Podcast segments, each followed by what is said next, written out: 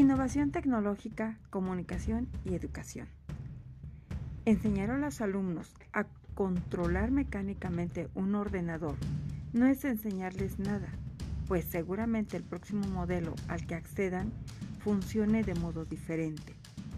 Educar a los futuros trabajadores a realizar mecánicamente tareas diseñadas por otros y cuyo significado ni entiendan ni necesitaban, por eso esas no son las necesidades en la época de la revolución en las comunicaciones.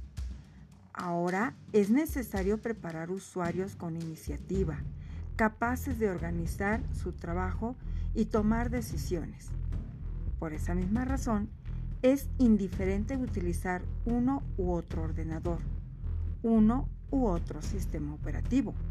Lo importante no son los procesos manuales concretos, sino la esencia de los procedimientos y el desarrollo de destrezas en el manejo de la información, crear carpetas ordenadas por proyectos o facetas en la vida. Hay personas con más o con menos capacidad de trabajar de modo organizado y ordenado, pero la invasión de la informática exige que todos los humanos y los alumnos salgan con destrezas básicas que les permiten utilizar este tipo de equipos.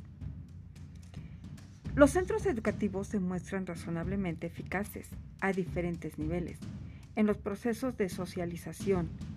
También afrontan, aunque con dificultades importantes, los procesos de educación efectiva y formación ética, aunque en este caso la ausencia de cooperación de otras instancias sociales reducen en gran medida la eficacia de esta acción educativa.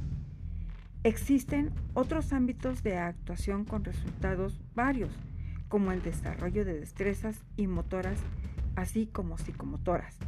Pero la escuela, la enseñanza e incluso desde la universidad no están preparadas para afrontar el gran reto del final del milenio. El paso de la sociedad industrial a la sociedad de la comunicación está suponiendo un nuevo modo de conocimientos y aprendizajes. La enseñanza y el aprendizaje se deben convertir en un proceso continuo de traducción de lenguajes, códigos y canales, del visual al verbal, del audiovisual al escrito y a la inversa. Es decir, que la comunicación se enriquece, los conocimientos se consolidan, la información que se adquiere fuera del aula se integra en la que es trabajada dentro. Las escuelas que deseen afrontar con éxito los cambios a los que se ha hecho referencia antes deben hacerlo en grupo, formando pols, conjuntos de escuelas que apuestan por un futuro común, es decir, compartiendo recursos.